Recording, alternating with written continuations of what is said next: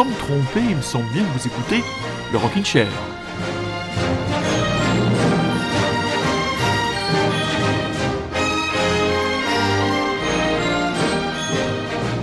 Dans le Rockin' Chair ce soir, très chères auditrices et très chers auditeurs, il y aura de tout.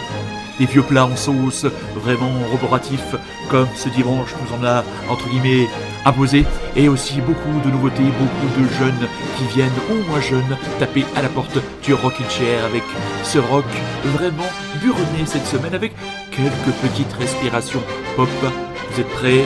Accrochez-vous, j'ai envoyé le pâté cette semaine et on va commencer par un très très grand album. C'est une vieillerie, mais ça fait toujours bon de se les remettre dans les cages à miel.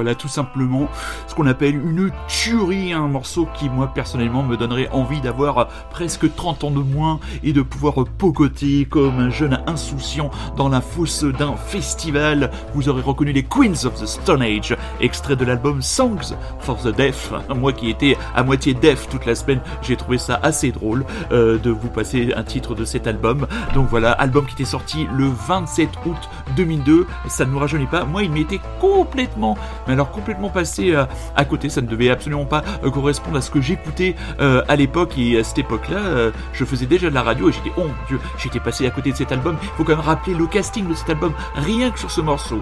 À la voix, vous aviez monsieur Mark Lanegan, que vous avez reconnu par son teint rocailleux. À la batterie, Dave Grohl, voilà, qui joue de la batterie sur, ce, sur tout l'album et qui est absolument extraordinaire. À la basse, il y avait encore à l'époque le multicamé, euh, Nick Olivieri, que Josh Homme lassé a fini par dégager du groupe, le grand roux, hein, toujours là, le, toujours là, la, figure de proue, euh, comment dire, euh, inamovible de ce groupe des Queens of the Stone qui a su s'installer dans le paysage du rock and roll mondial. Et je crois qu'il y avait déjà Troy Von Leven euh, qui devait être là à jouer de la guitare et d'autres instruments. Mon Dieu que j'aurais aimé euh, les voir à l'époque. Si vous voyez des vidéos, notamment il y a quelques, je crois qu'il y a de longs extraits d'un passage qu'ils avaient fait sur euh, le festival de Verster en Belgique. Et vous regardez, vous regardez Dave Roll qui joue un peu comme Animal, quoi, le, batteur du, du Muppet Show. C'est exactement, exactement la même chose. Hein. Euh, Dave qui est le meilleur musicien que moi j'ai eu le bonheur de voir puisque j'avais eu le plaisir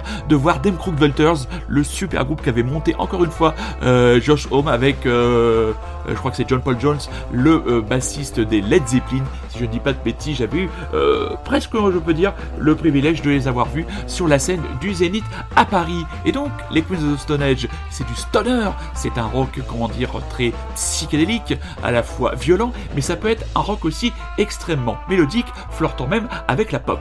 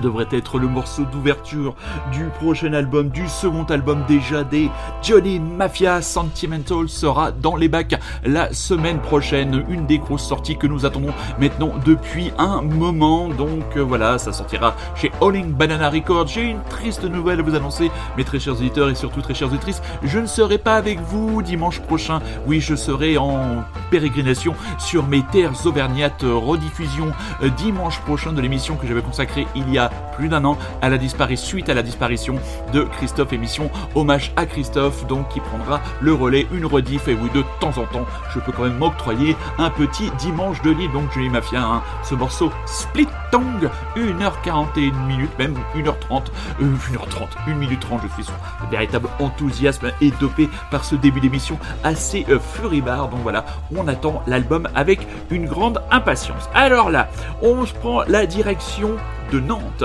avec un groupe qui s'appelle les Mad Foxes, donc un trio qui se revendique garage, grunge et post-punk, formé à Nantes il y a 2016 et il y a quelques jours un certain Jimmy Fallon. Jimmy Fallon, euh, si vous ne le connaissez pas, j'étais un présentateur de Late Show, un des Late Show euh, les plus euh, célèbres des États-Unis. Et eh bien, il a fait la promo du groupe en passant et en se dandinant sur un extrait de Crystal Glass, extrait de l'album Ashamed, titre que nous allons écouter juste après. Donc, la dernière fois que Jimmy Fallon avait parlé d'un artiste français, je crois, c'était sur les pires pochettes de disques et il était tombé sur une des pochettes de Philippe Catherine où pour un de ses albums, Philippe Catherine n'avait rien trouvé de mieux, de plus décalé, hein, vous savez, hein, c'est monsieur je suis, je suis décalé, je suis cool, euh, n'avait rien trouvé à mieux à faire que de poser avec ses parents, ce qui n'avait pas manqué de faire marrer Jimmy Fallon, qui se demandait franchement qui était ce zigoto. D'autres zigotos, les Mad Foxes, eux, ils envoient considérablement le bois et n'ont absolument rien à envier au tatapoum briton euh, qu'on nous envoie aussi régulièrement. Mais là ce soir, encore pas mal de groupes français, même s'ils chantent en anglais.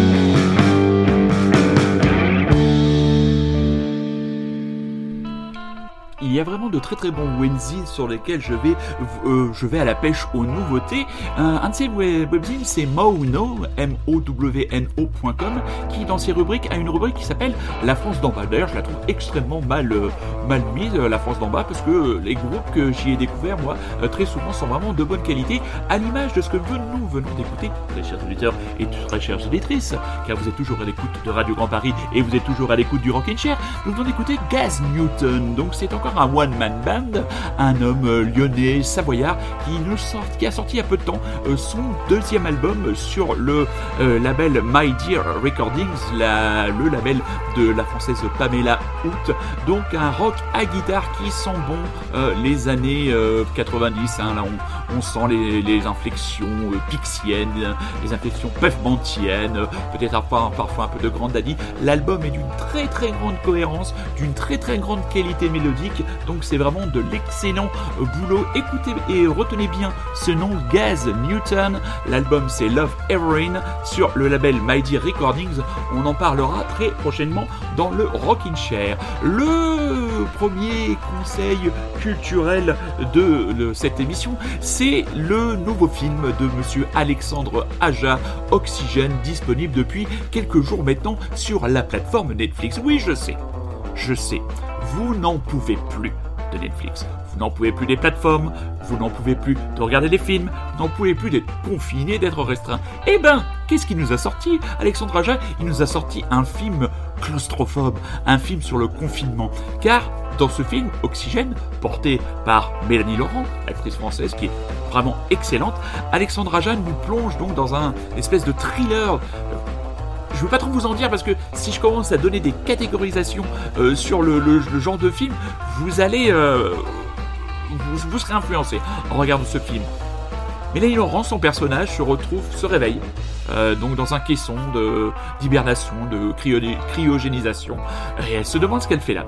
Et elle a comme interface, euh, une, interface vocale euh, qui fait par la voix de Mathieu Amalric, qui lui annonce au début du film qu'elle n'en a que pour 33% d'oxygène. Et donc, elle est là, elle va vouloir à tout prix sortir de ce caisson elle va essayer de comprendre pourquoi elle est dans ce caisson. Et Alexandre Aja, euh, par l'utilisation de flashback, nous amène dans une situation où traîne un virus. Il faut savoir que ce film a été tourné assez euh, rapidement euh, entre les deux confinements, parce qu'Alexandre Aja travaillait, et là c'est un projet qui est extrêmement excitant, travailler sur un film d'invasion d'araignées, hein, quand on connaît le bon boulot qu'il est capable de faire dans le cinéma de genre. Moi j'ai revu il y a pas longtemps Piranha 3D, vous me direz ce que vous voulez mes enfants, mais dans le genre, ça fait bien le boulot.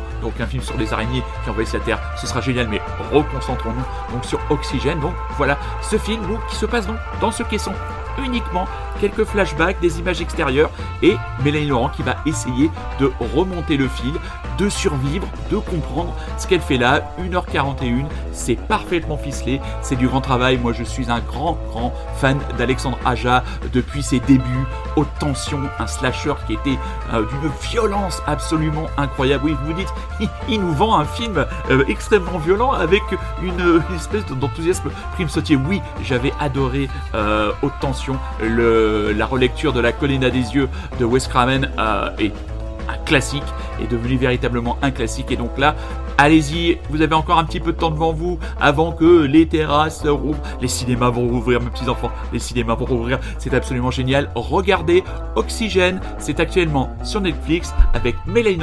Et franchement, ça vaut le détour. Et après tout cet énervement et tout ce descriptif d'un environnement quelque peu, comment dire, angoissant, prenons de la hauteur allons vers les volcans d'Auvergne et retrouverons la pop, euh, comment dire, euh, aérienne des Blessings.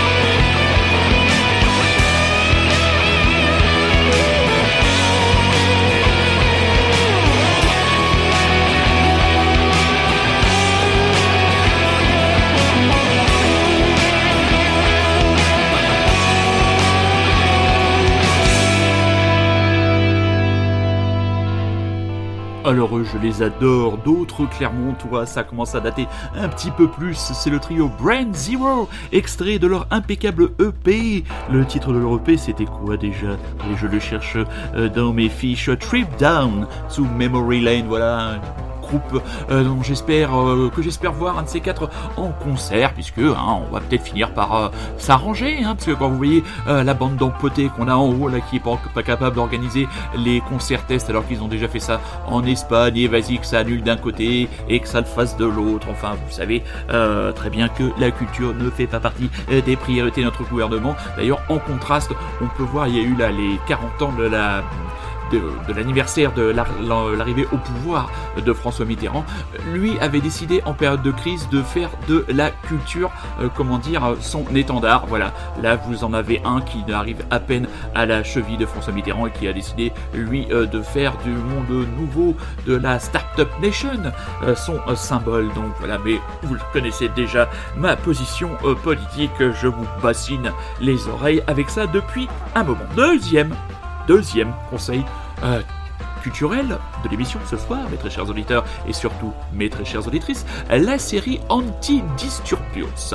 Donc série actuellement diffusée sur euh, Canal+, euh, série en 6 épisodes, approximativement une durée moyenne de 52 minutes. Alors Anti-Disturbios, c'est, vous avez avec la pointe de l'accent, euh, c'est les unités équivalentes pour la police espagnole de nos compagnies républicaines de sécurité, nos CRS.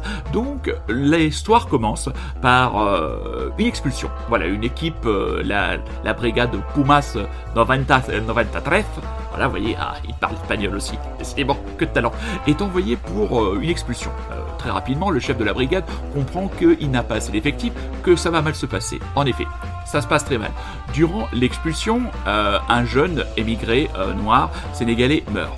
Donc, Immédiatement, euh, la police des polices, les affaires internes sont euh, saisies euh, de l'affaire. Donc une enquête, une enquête est menée. L'un des personnages principaux, c'est Laïa, une jeune inspectrice assez ambitieuse, qui va donc interroger et très rapidement ben, mettre en exergue les défauts et les erreurs ont été faites par cette, euh, par cette équipe de six policiers, je crois. Donc la série s'attarde sur à la fois euh, les conséquences que va avoir cet incident sur la vie euh, des six policiers. On les voit un peu dans leur intimité. L'un fait face à la dépression, l'autre fait face à des problèmes de, santé, souhaite passer un concours, ne parvient pas à l'avoir. L'un a des problèmes de consommation de drogue. Donc vous avez ce volet-là et ce regard qui est porté sans aucune complaisance.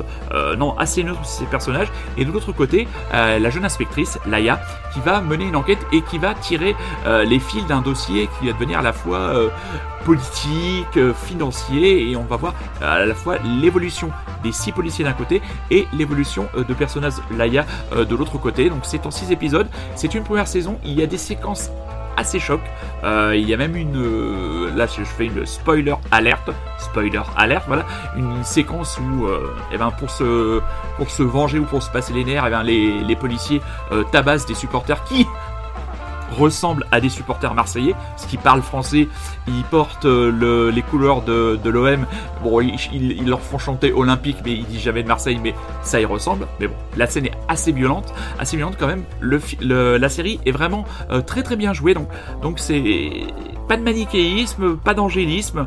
Euh, c'est vraiment vraiment une série à la fois une série de coups de poing avec une évolution du personnage de Laïa qui est vraiment qui qui s'assombrit au fur et à mesure des épisodes. Elle est obligée de mettre la main entre guillemets dans des affaires plutôt sales. Donc on espère, enfin j'espère euh, très franchement, très chers auditeurs et très chères auditrices, euh, qu'il y aura une saison 2. Je vous conseille donc le deuxième conseil culturel de l'émission de ce soir après Oxygène d'Alexandra Ja avec Mélanie Laurent, Disponible sur Canal+.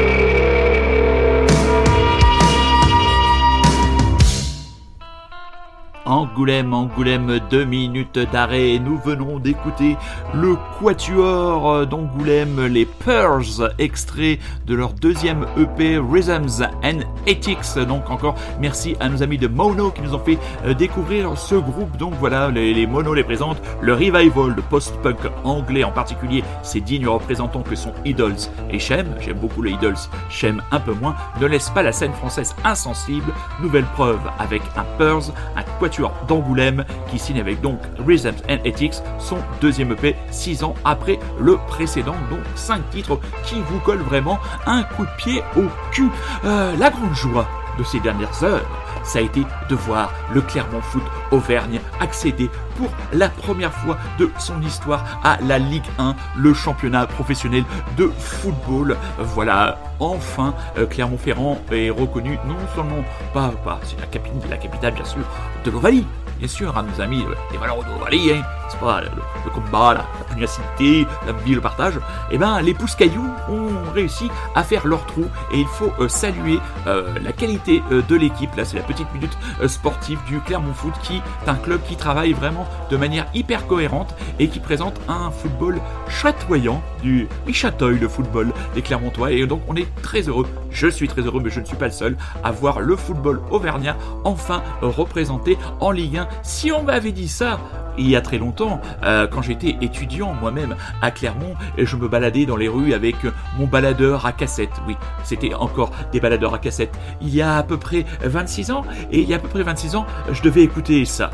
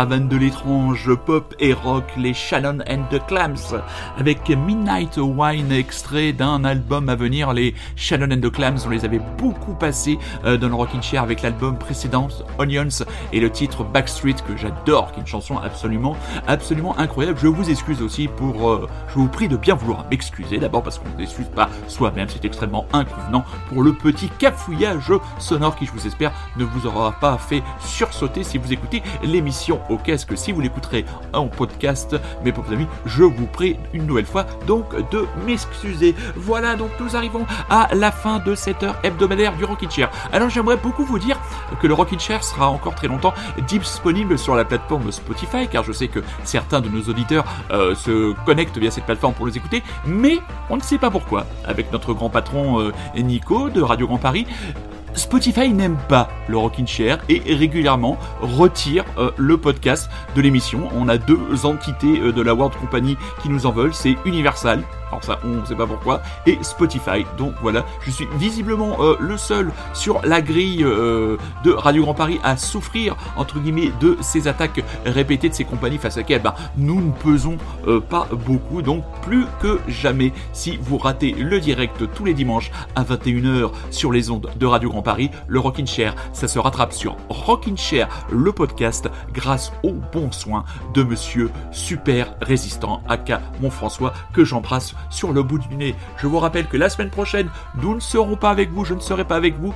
Rediffusion donc de l'émission que j'avais consacrée il y a maintenant plus d'un an à la carrière. Enfin, si, si tant est que l'on peut résumer une carrière d'un tel artiste, Christophe, en une heure ou une heure et demie. Je ne sais plus combien de temps avait duré cette émission. J'espère que vous la réécouterez avec plaisir et que ça vous donnera envie d'explorer cette euh, discographie presque d'extraterrestre. On se retrouve donc dans deux semaines. D'ici là, passez une bonne soirée, une bonne semaine, une bonne ce que vous voulez. N'oubliez pas que le Rockin' Chair vous aime et vous laisse en excellente compagnie puisque nous fêtons aussi les 15 ans de la sortie du premier album des Raconteurs. Et sur cet album, il y avait le classique Steadies as She Goes. Je vous embrasse.